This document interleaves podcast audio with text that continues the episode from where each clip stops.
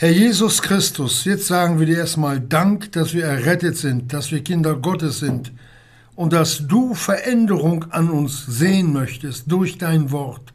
Und wir bitten dich, dass dein Wort heute wieder lebendig zu uns redet. Herr Jesus, dass es an unseren Herzen ausrichtet, wozu du es uns gesandt hast. Amen. Amen. Wir schlagen wieder auf den Kolosserbrief im Kapitel 2, Vers 1. Und da lesen wir, da schreibt der Paulus den Kolossern, es ist eigentlich jetzt ein, ein trauriger Abschnitt, der jetzt die Kolosser betrifft. Da schreibt er, denn ich will, dass ihr wisset, welch großen Kampf ich habe um euch und die in Laodicea und so viele mein Angesicht im Fleische nicht gesehen haben, auf dass ihre Herzen getröstet sein mögen.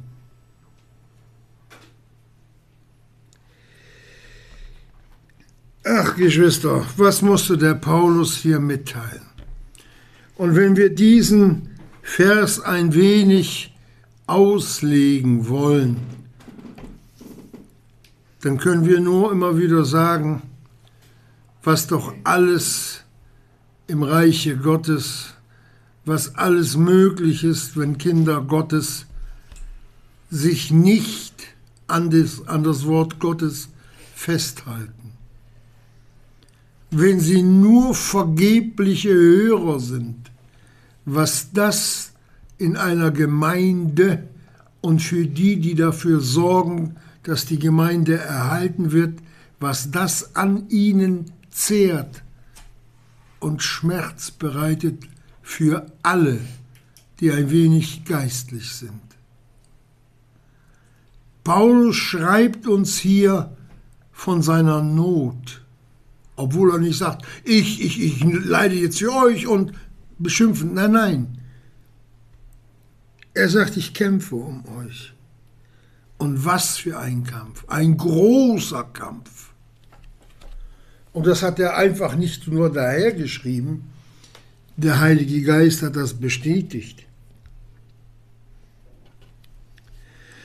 Um den Einstieg in das zweite Kapitel des Kolosserbriefes besser zu verstehen, wollen wir den letzten Vers im Kapitel 1 noch kurz erwähnen, wo der Apostel Paulus um jeden Menschen ringt im Geiste, der errettet werden muss.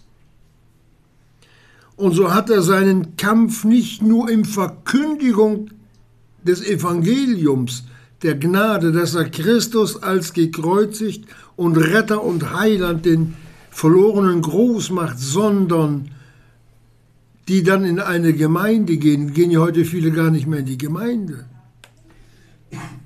Die wissen ja gar nicht, was ihnen Gott hier geschenkt hat.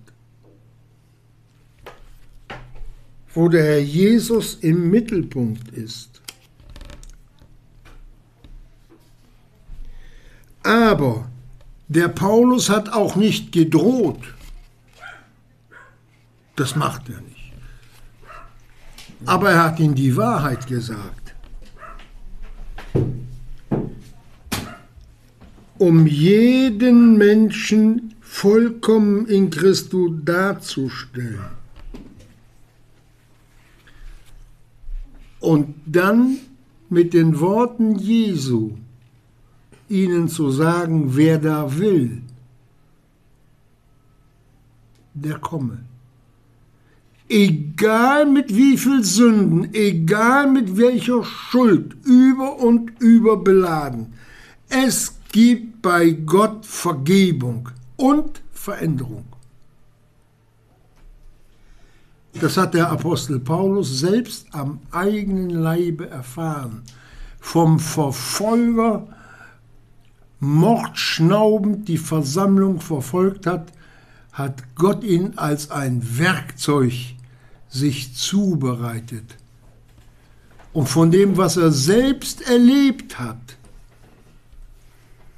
gibt er jetzt weiter, weil er die Notwendigkeit eines Heiligungslebens, nicht nur, dass die Menschen errettet werden müssen, sondern die Notwendigkeit eines Heiligungslebens erkennen sollen.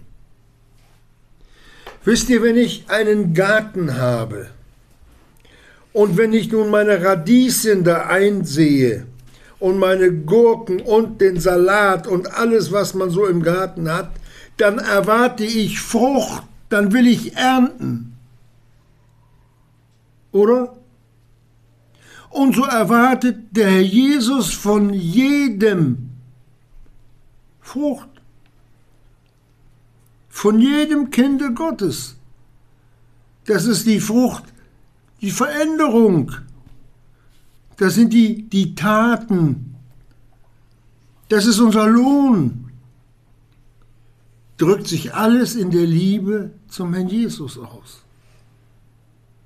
Und nichts anderes. Und wo wir die Gemeinde verachten, wo wir sie nicht besuchen, oder uns querstellen gegen das Wort Gottes, verachten wir den Herrn Jesus.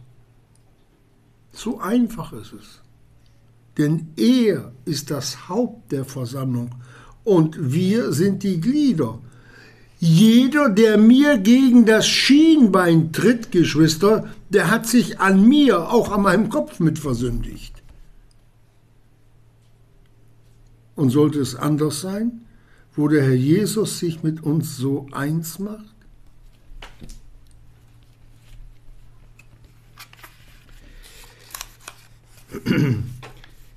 Diese Freiwilligkeit, wer da will, der komme. Dieses Wort gilt, ich sage es noch einmal, auch nach der Bekehrung, wenn es darum geht, seine Erlösten in eine Gemeinde zu führen, wo die geistliche Veränderung im Wandel der Nachfolge gelehrt wird. Und dann stehen wir immer noch in der Verantwortung, Ja dazu zu sagen oder die Achseln zu schütteln oder zu zucken oder sagen, nö, das mache ich nicht. Das geht mir gegen den Strich. So einfach. Und die Folgen spürt die ganze Gemeinde, wie hier bei den Kolossern.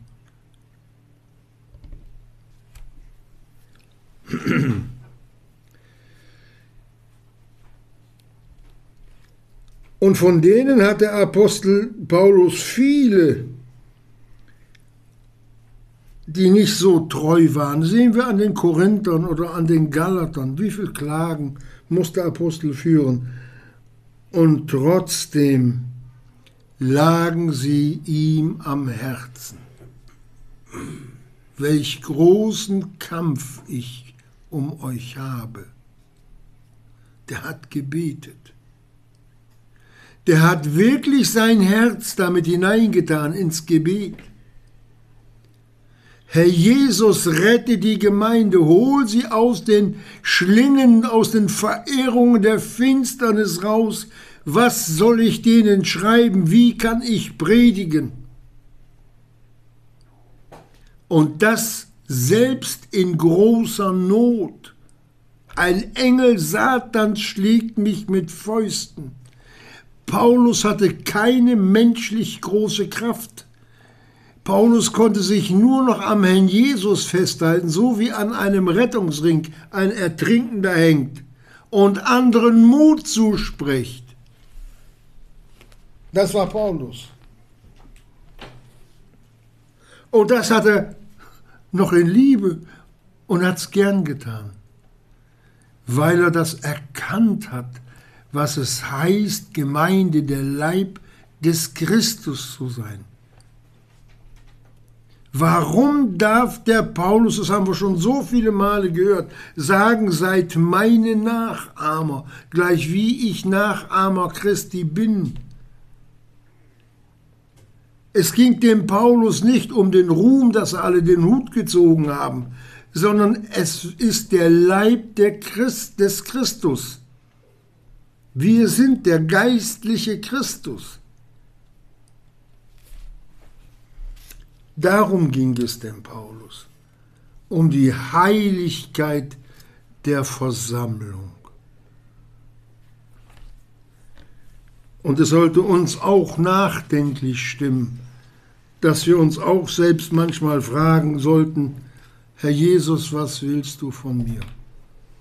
Wo darf ich an mir selbst Hand anlegen zur Veränderung nach deinem Willen?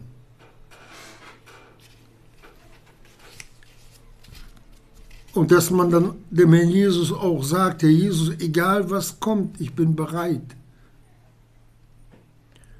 Und wenn Gott dann eingreift, wenn der Herr Jesus eingreift, dann lesen wir auch manches Mal, zum Beispiel schon im Alten Testament, bevor ich gedemütigt ward, irrte ich. Manchmal benutzt Gott sogar Demütigungen, Krankheiten, Schwierigkeiten, Verluste, dass wir erkennen sollen, dass wir eigentlich nichts können. Wir brauchen uns ja nur mal als Menschen auf den Mond zu stellen und auf die Erde gucken.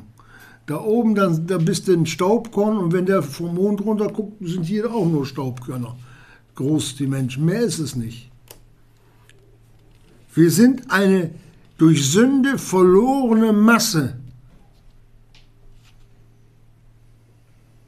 Wo Gott, unser Vater, nicht ertragen konnte, dass er uns in die Hölle werfen muss. Und hat seinen Sohn als Retter gesandt. Wo war die Dankbarkeit derer, die in Kolossee waren? Nicht alle Geschwister waren da auf dem krummen Wege. Aber wo war die Dankbarkeit und die Anbetung in Nachfolge? Herr Jesus, sag mir, was ich wohin's lang geht. Der Herr Jesus redet doch auch noch heute. Woher kriegen die Geschwister, die, ich sag mal, jetzt in Afghanistan den Dienst tun, ihre Aufträge her?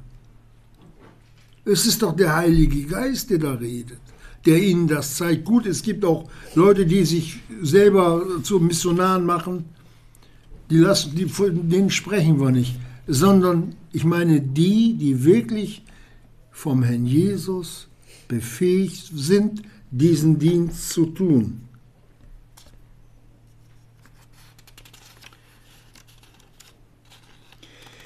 Aber für die, die wirklich am Wort festhielten, da spricht er auch einmal drüber indem ich das Gebet für euch mit Freuden tue. Ach Herr Jesus, danke, dass du an dem Bruder, an der Schwester dieses so gewirkt hast. Ich sehe diese Veränderung aus so einem bärbeißigen nicht, aus so einem kleinen Monster hast du ein Schäflein deiner Herde gemacht. Freude. Freude. Nicht nur im Herzen des Paulus, Freude im Himmel und auch Freude für das Kind Gottes. Aber die anderen bereiten Not, manchmal große Not. Und die ziehen Kraft, Geschwister, wo man für andere Dinge nicht mehr die Kraft hat, weil man sich für die verwendet. Ja, aber irgendwann wird man auch müde, wenn man sieht, es passiert nichts. Schlimm wird es erst, wenn der Herr Jesus es zeigt. Lass ihn laufen. Es gibt Fälle, wo, wo Gott gezeigt hat, nicht mehr für beten. Dann wird es natürlich eng für so einen Gläubigen. Und doch lagen dem Paulus alle am Herzen, für die er, wie wir einmal von ihm reden hören, Nacht und Tag zum Herrn schrien. 2. Timotheus 1, Vers 3. Der Paulus Mann, du hast ja gar kein Privatleben mehr gehabt. Aber so ist das. Immer für den Herrn Jesus unterwegs. Natürlich war er froh und glücklich, wenn er als Bruder unter Brüdern dienen konnte, denen er auch mal sein Herz ausschütten konnte und über die Lasten reden konnte. Es geht aber nicht nur darum, dass der Paulus sich da mit ins große Licht gestellt hat, sondern als Vorbild in aller Demut, wie er dem Herrn Jesus diente. Das ist das, was er uns zeigt. Paulus lebte wirklich nach dem Wort. Das, was der Petrus vom Herrn Jesus auch empfangen hatte dem Demütigen schenkt Gott Gnade. Der Paulus, der war sehr menschlich sehr schwach. Sehr, sehr schwach. Und alles, was er an Kraft hatte, ging über das Wort Gottes. In Führung mit dem Heiligen Geist.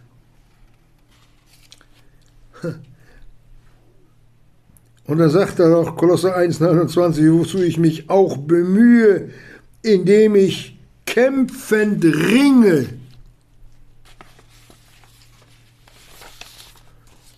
Das sind schon, das sind schon Worte, Geschwister. Dieses, indem ich kämpfend ringe. Ich empfehle euch mal, so einen Ringkampf anzugucken was die da hineinlegen, mit letzter Konsequenz den Feind aufs Kreuz zu legen, um als Sieger hervorzugehen. Nun, Paulus musste das nicht für sich tun. Das hat er, obwohl er selbst litt, für die Geschwister getan, für seine Brüder, für seine Schwestern, für die Gemeinde Jesu, für den Herrn selbst.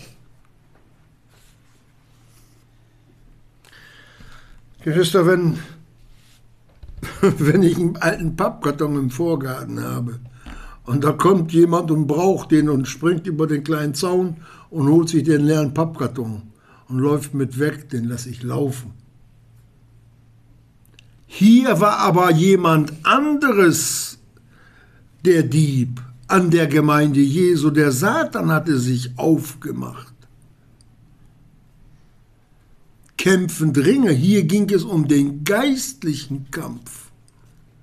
Um die, die dem brüllenden Löwen schon im Maul hingen, wo er mit weglief.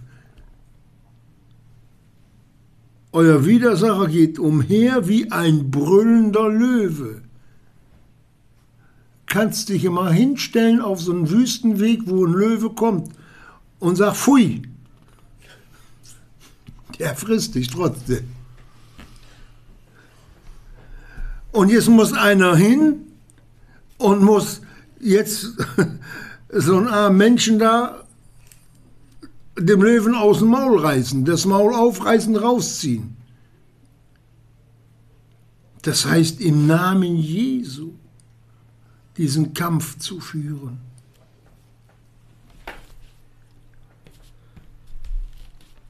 Das ist nicht mal so eben gemacht. Ich habe mal gebetet, hört man immer wieder, ah, ich habe gebetet, ja. Wie lange ist das her? Ja, vor zwei, drei Jahren habe ich dafür gebetet, das ist alles, alles gekommen. Ja, ja. Du hast ja auch vor zwei, drei Jahren das letzte Mal ein Stück Brot gegessen. Und auch vor zwei, drei Jahren auch mal einen Schluck Wasser getrunken. Brauchst du jetzt gar nicht mehr. Oder doch? Geschwister, Für Paulus waren die Seelen so kostbar. Wie viel mehr es für den Herrn Jesus, der für, der für diese Seelen, damit die errettet werden konnten, sein Leben gegeben hat, indem er all unsere Sünden auf sich geladen hat und sie in die Tiefe gegangen, äh, mit in, in die Tiefe gegangen ist.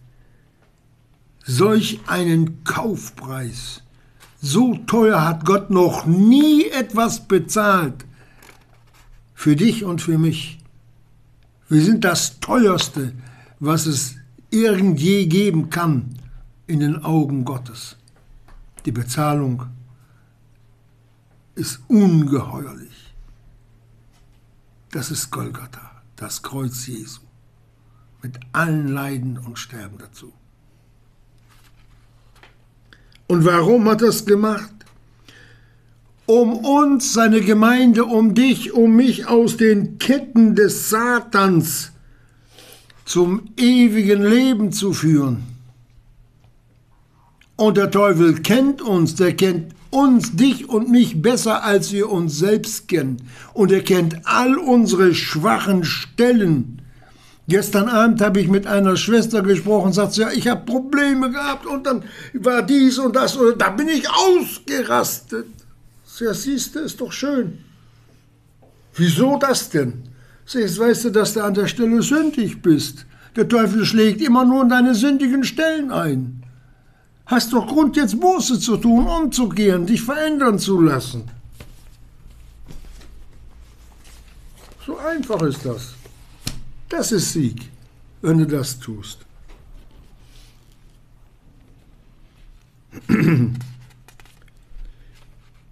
Kolosser 1, 29 lese ich noch mal vor. Indem ich kämpfen dringe gemäß seiner Wirksamkeit, die in mir wirkt. Das ist das Glaubensgebiet. Paulus fest innerlich am Herrn Jesus. So wie ein Kind sich an der Mama, wenn es Angst hat, festkrallt. Und das war wirklich mit seinem ganzen Herzen hat der Paulus sich da eingesetzt. Nicht nur für die Kolosse. Wir werden einmal sehen, wenn wir beim Herrn Jesus sind, wie viele Stunden dieser Mann Gottes auf den Knien vor Gott gelegen hat für die Versammlung. Der hat den Blick für Gemeinde gehabt, Geschwister. Und dieser Blick für Gemeinde, der fehlt den allermeisten Kindern Gottes. Wir machen dies, wir machen das, wir fahren dahin, alles schön und gut. Sie verharrten aber, Apostelgeschichte 2, Vers 42, in der Lehre, in den Gebeten, in der Gemeinschaft, im Brechen des Brotes. Das ist zuerst. Und wenn dann Gott Gnade schenkt und sagt, so, jetzt kannst du das machen, dann ist es richtig.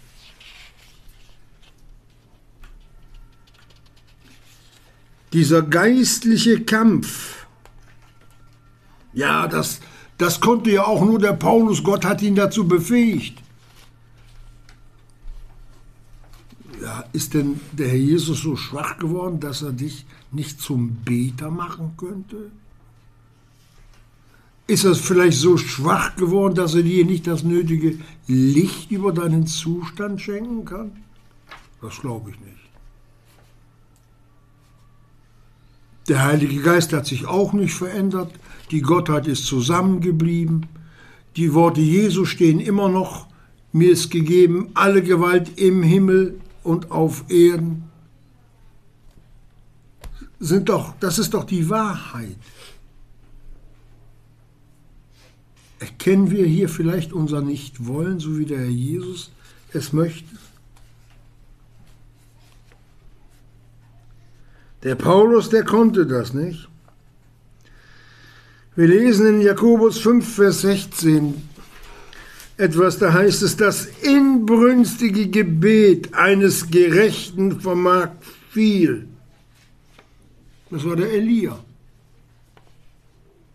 Er war ein Mensch mit gleichen Gemütsbewegungen wie wir und er betete ernstlich. Und dann hat es halt dreieinhalb Jahre nicht geregnet auf der Erde.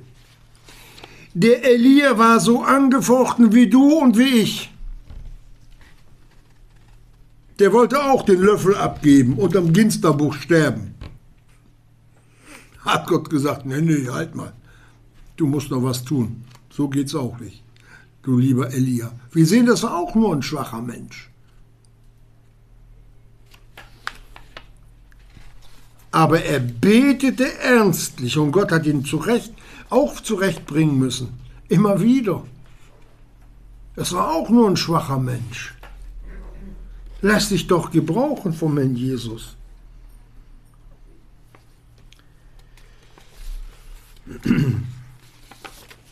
Angefochtene Kinder Gottes. Gehört dazu.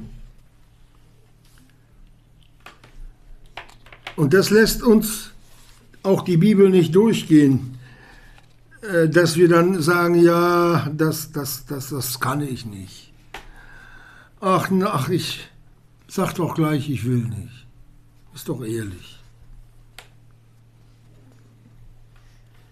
Denn das ernsthafte Gebet, das ist wirklich Kampfgeschwister. Und das scheuen die Kinder Gottes sehr. Ja. Und dann noch für einen zu beten, den du menschlich gar nicht leiden magst. Leg dich da mal in die Riemen. Indem ich kämpfen ringe gemäß seiner Wirksamkeit. Herr Jesus, ich kann das nicht. Du musst das bringen. Du musst das tun. Ich will nur bitten. Hilf. Es ist ein Hilfeschrei für den Bruder, für die Schwester, für die Gemeinde. Und dann warten, bis der Herr Jesus eingreift. Denn er ist der Herr über die Versammlung. Und Paulus hat uns diesen Dienst, den er für die Gemeinde tat, oder für die Gemeinden in der Abhängigkeit des Herrn Jesus gezeigt. Und jetzt beginnen wir mit Kolosser 2, Vers 1, gehen wir in den Text. Denn ich will, dass ihr wisset, welch großen Kampf ich um euch und die in Laodicea habe. Nicht nur Kampf, großen Kampf. Alles reingeworfen. Alles. Mit jeder Faser seines Herzens hat der Apostel hier für die, für die zwei Gemeinden oder waren ja die galatischen Gemeinden, hat er sein Leben hineingegeben.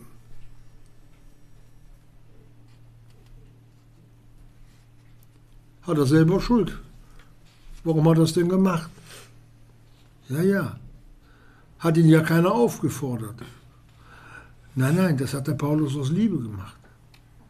Das hat er aus Liebe gemacht weil der Herr Jesus die Gemeinde, die Kinder Gottes liebt. Hat es auch getan.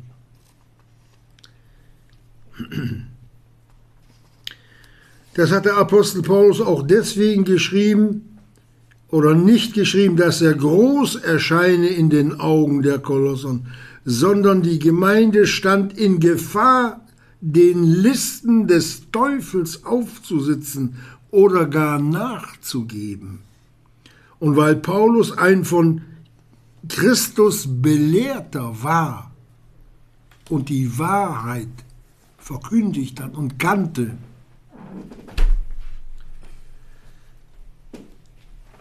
musste und wollte er auch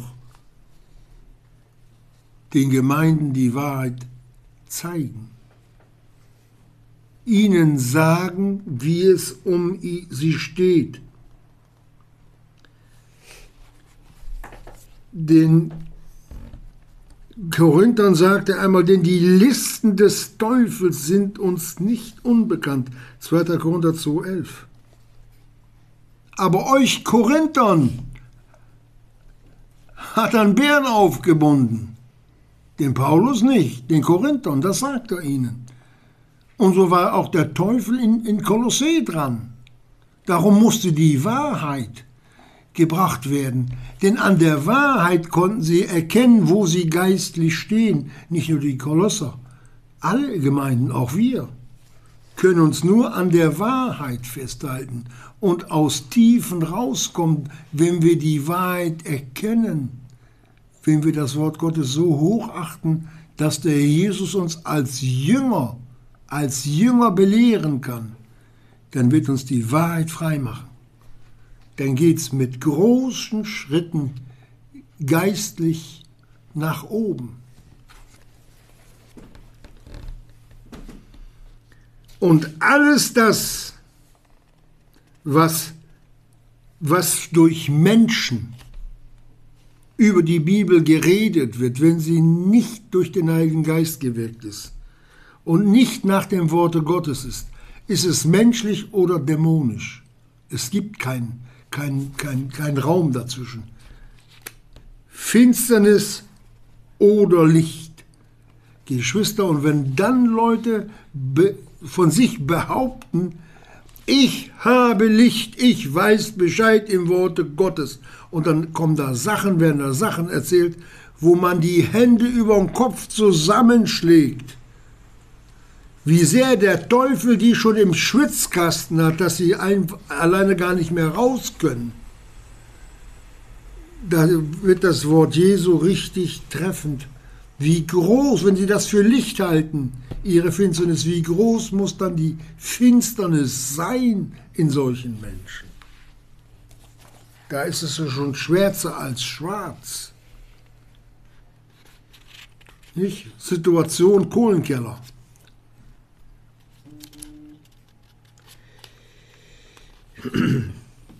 Vieles sieht nach außen manchmal ganz gut aus, aber innerlich können Kinder Gottes voll mit Gift, mit Schlangengift sein.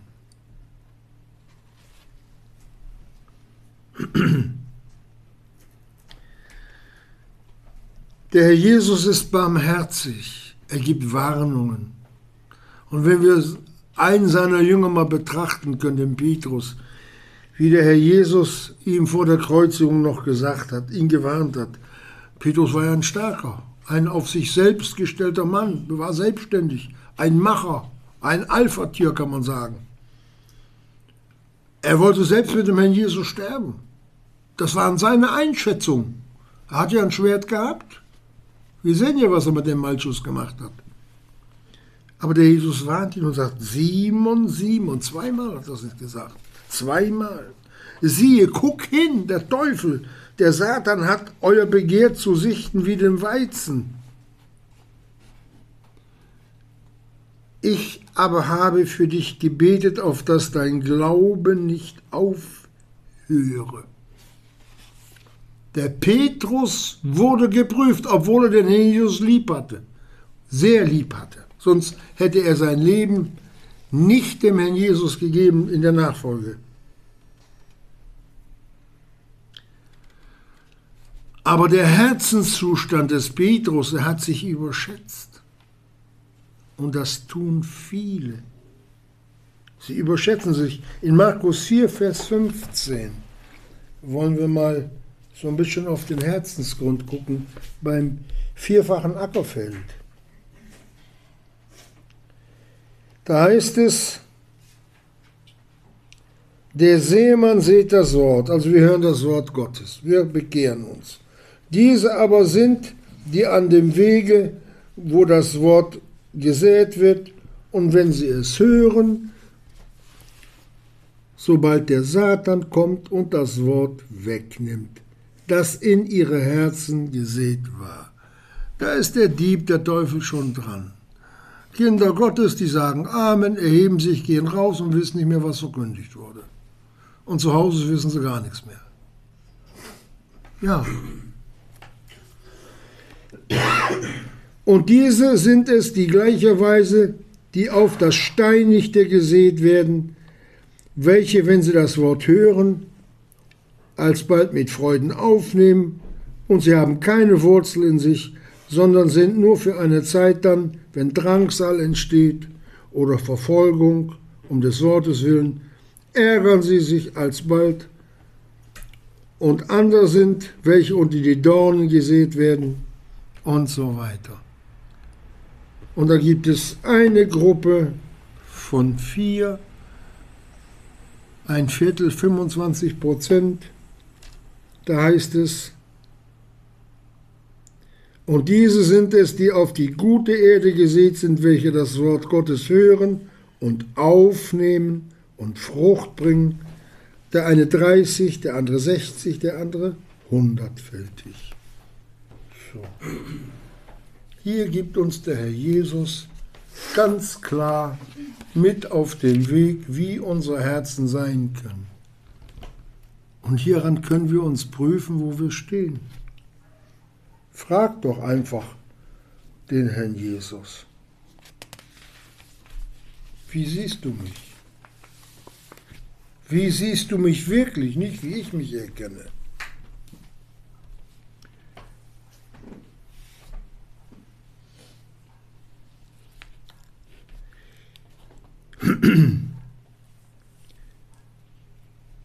Wir sind versetzt in das Reich des Sohnes seiner Liebe. Steht auch an die Kolosser 1, 14 bis 19. In welchem wir die Erlösung haben, die Vergebung der Sünden, welcher das Bild des unsichtbaren Gottes ist, der Erstgeborene aller Schöpfung. Denn durch ihn sind alle Dinge geschaffen worden in den Himmeln und auf der Erde, die sichtbaren und die unsichtbaren, es seien Throne, Herrschaften oder Fürstentümer oder Gewalten, alle Dinge sind durch und für ihn geschaffen, aber nicht unser Ungehorsam, unsere Sünden, die wir lieber haben als den Herrn Jesus. Die sind nicht für ihn. Die sind gegen ihn. Gegen ihn selbst gerichtet und gegen die Gemeinde. Denn wo die Reinigung nicht erfolgt, wo keine Veränderung da ist zum Herrn Jesus hin, solch einer bringt Schmerz in die Gemeinde. Da ist nicht ein Funken Liebe dabei. Wenn ich weiß, dass ich meinem Nächsten Schmerz zufüge, wenn ich der Gemeinde Schmerz zufüge, dann kann ich nicht sagen, ich habe dich lieb. Weil ich dich lieb habe, trete ich dich jetzt. Das geht nicht. Und wer das trotzdem meint, dem sei mit den Worten Jesu gesagt, ihr irret sehr, weil ihr die Schriften nicht kennet.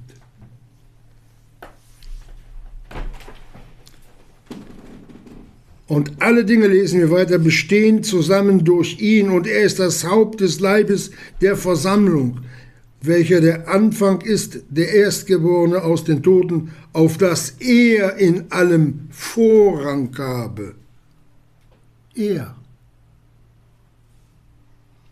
Hat er denn auch bei uns? Denn es war das Wohlgefallen der ganzen Fülle Gottes, in ihm zu wohnen, in dem Christus, in diesem Jesus von Nazareth.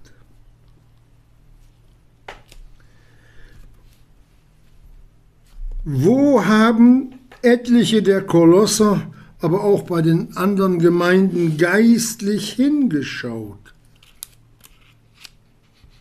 Wo ist die Belehrung geblieben, die der Paulus ihnen gebracht hatte?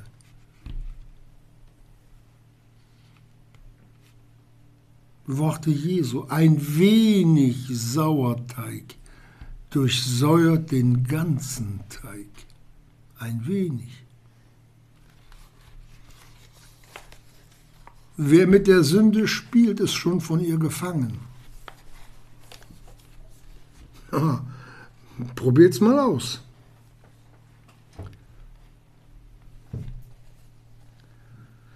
Was für eine Nachfolge bieten wir dem Herrn Jesus an? Können wir uns etwa auf unser altes Leben vor Gott berufen oder auf unsere Sünden, auf unser Versagen? Wir brauchen oder wir müssen die Gnade Gottes für unser ganzes Leben in Anspruch nehmen. Und wenn einer 155 Jahre alt würde, würde er immer noch Schuld mit sich rumtragen. Unser Fleisch ist unverbesserlich. Und dann kann man sagen, Herr Jesus, ich habe es dir immer wieder gesagt und du hast vergeben. Du hast vergeben, du hast vergeben, deine Liebe ist nicht geringer geworden. Nur ich erkenne immer noch mehr, immer noch mehr, wie du bist. Wie gütig, und dass mein Herz so fest durch die Gnade wurde, weil ich Vergebung in dir habe. Das will Gott hören. Ach, Geschwister, der Paulus, der hat ihn, den Christus, den Sohn Gottes, so groß gemacht, so groß, dass sie ihren ganzen Götzendienst, die sich bekehrt haben, beiseite gelassen haben. Und dann waren sie errettet durch das Evangelium. Und dann sieht man schon, wie etliche von denen, die sich mit Freuden bekehrt haben, in der Gemeinde geistlich hinken.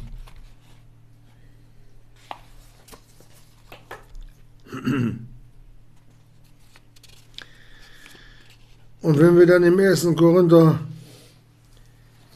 4, Verse 4 bis 8 lesen, wo der Paulus sagt, ich danke meinem Gott alle Zeit eurethalben für die Gnade Gottes, die euch gegeben ist in Christus Jesu, dass ihr in allem reich gemacht worden seid, in allem Wort.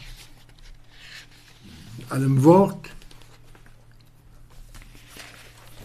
Ein Moment und in aller Erkenntnis, wie das Zeugnis des Christus unter euch befestigt worden ist, so dass ihr in keiner Gnadengabe Mangel habt.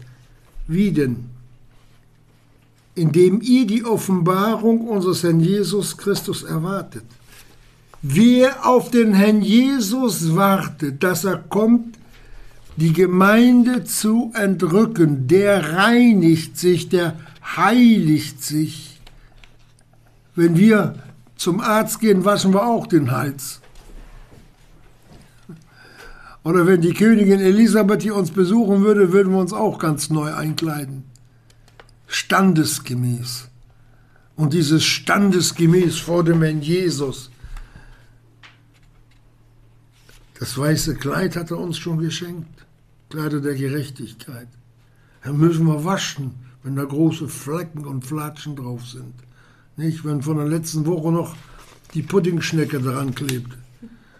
Ja, das ist alles nur menschlich ausgedrückt.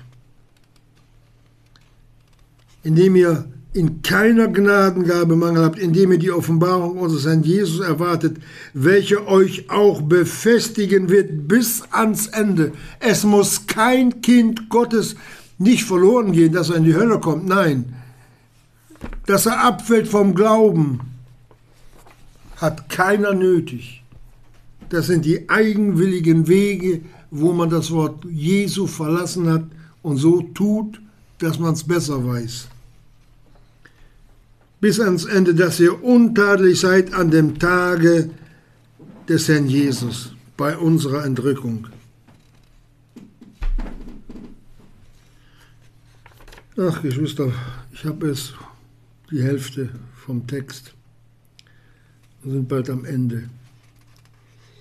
Und dann lesen wir Vers 10 auch von der dunklen Seite, wie wir es schon erwähnt haben bei den Korinthern. Er ist dabei, sie aufzudecken, um ihnen zu zeigen, wie sie den Herrn Jesus in bestimmten Bereichen ihrer Nachfolge verlassen haben. Machen ja nicht immer alle das Gleiche. Der eine, der eine ist da versuchbar, der andere doch. Der Teufel kennt uns, glaubt mir's. Und er weiß genau, an welcher Stelle er die Brechstange bei uns ansetzen, kommt, ansetzen kann. Er kommt zwar, das sieht so aus wie mit so einem ich sag mal mit so einer Feder, so einer Gänsefeder, nicht? Und streichelt, das ist kein Streicheln. Er will unseren Tod, Geschwister. Er will unseren Tod. Wisst ihr was? Wenn Gott die Bewahrung seiner Gläubigen aussetzen würde, ich glaube, keine zehn Sekunden später wäre die Gemeinde Jesu von der Erde verschwunden. Wir leben, weil unser Herr das will und nichts anderes. Durch sein Machtwort dürfen wir nie vergessen.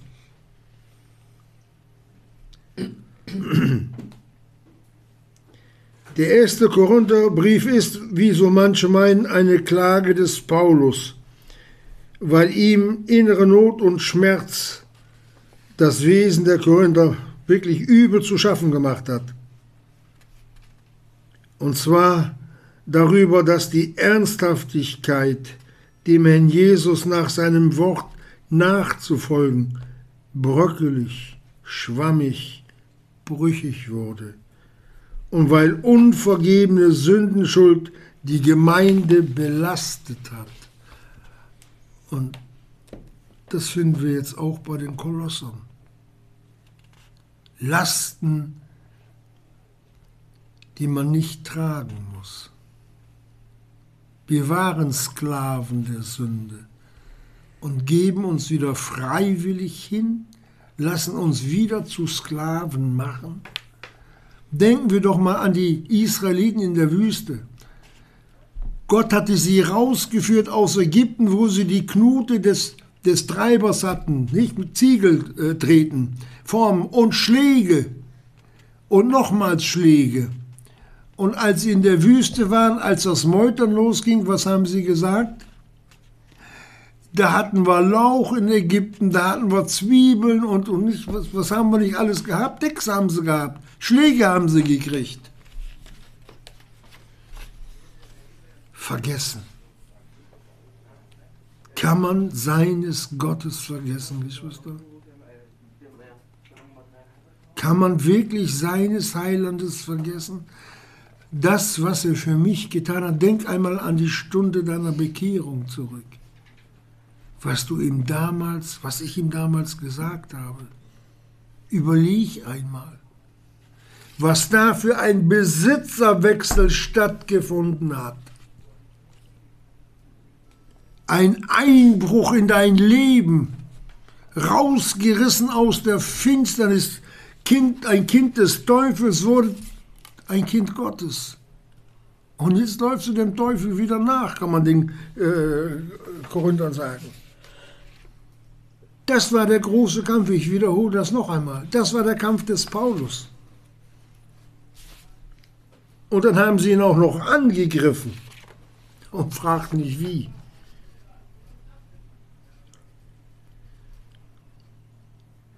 Vers 1 nochmal Kolosser 2, denn ich will, dass ihr wisset, welch großen Kampf ich habe um euch und die Laodicea. Und damit war nicht nur das Fuchsvolk gemeint, nicht?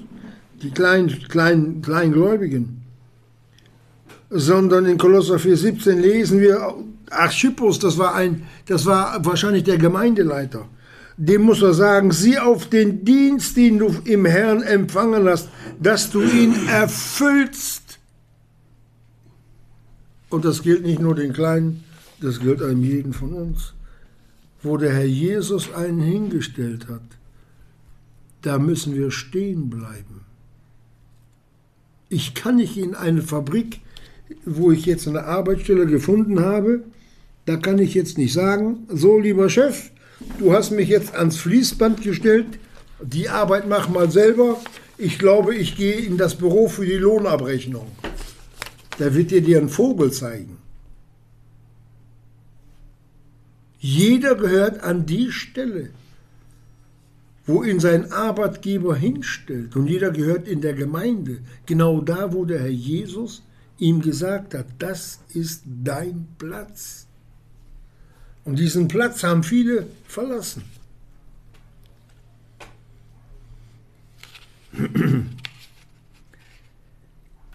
Der Schmerz, den der Paulus hatte, an den Galatern, da sagte ich leide abermals Geburtswehen um euch. Das war wirklich Schmerz für die Gemeinde Jesu. Ach, Geschwister, was es für eine Not gibt. Das ist manchmal ungeheuerlich. Aber es muss nicht sein. Warum müssen wir uns erst selbst mit vielen Schmerzen durchbohren? Schade für solch großen Verlust, den wir uns selbst einhandeln können. Das Vaterherz steht offen für uns. Und mit der gleichen Liebe, wo der himmlische Vater den Sohn Gottes liebt, mit der gleichen Liebe sind auch wir geliebt. Und wir haben den Herrn Jesus, der nur einzig und allein für die Gemeinde ist. Die Verlorenen können sich erstmal nur erst an Gott wenden. Das ist unser Herr Jesus. Ja.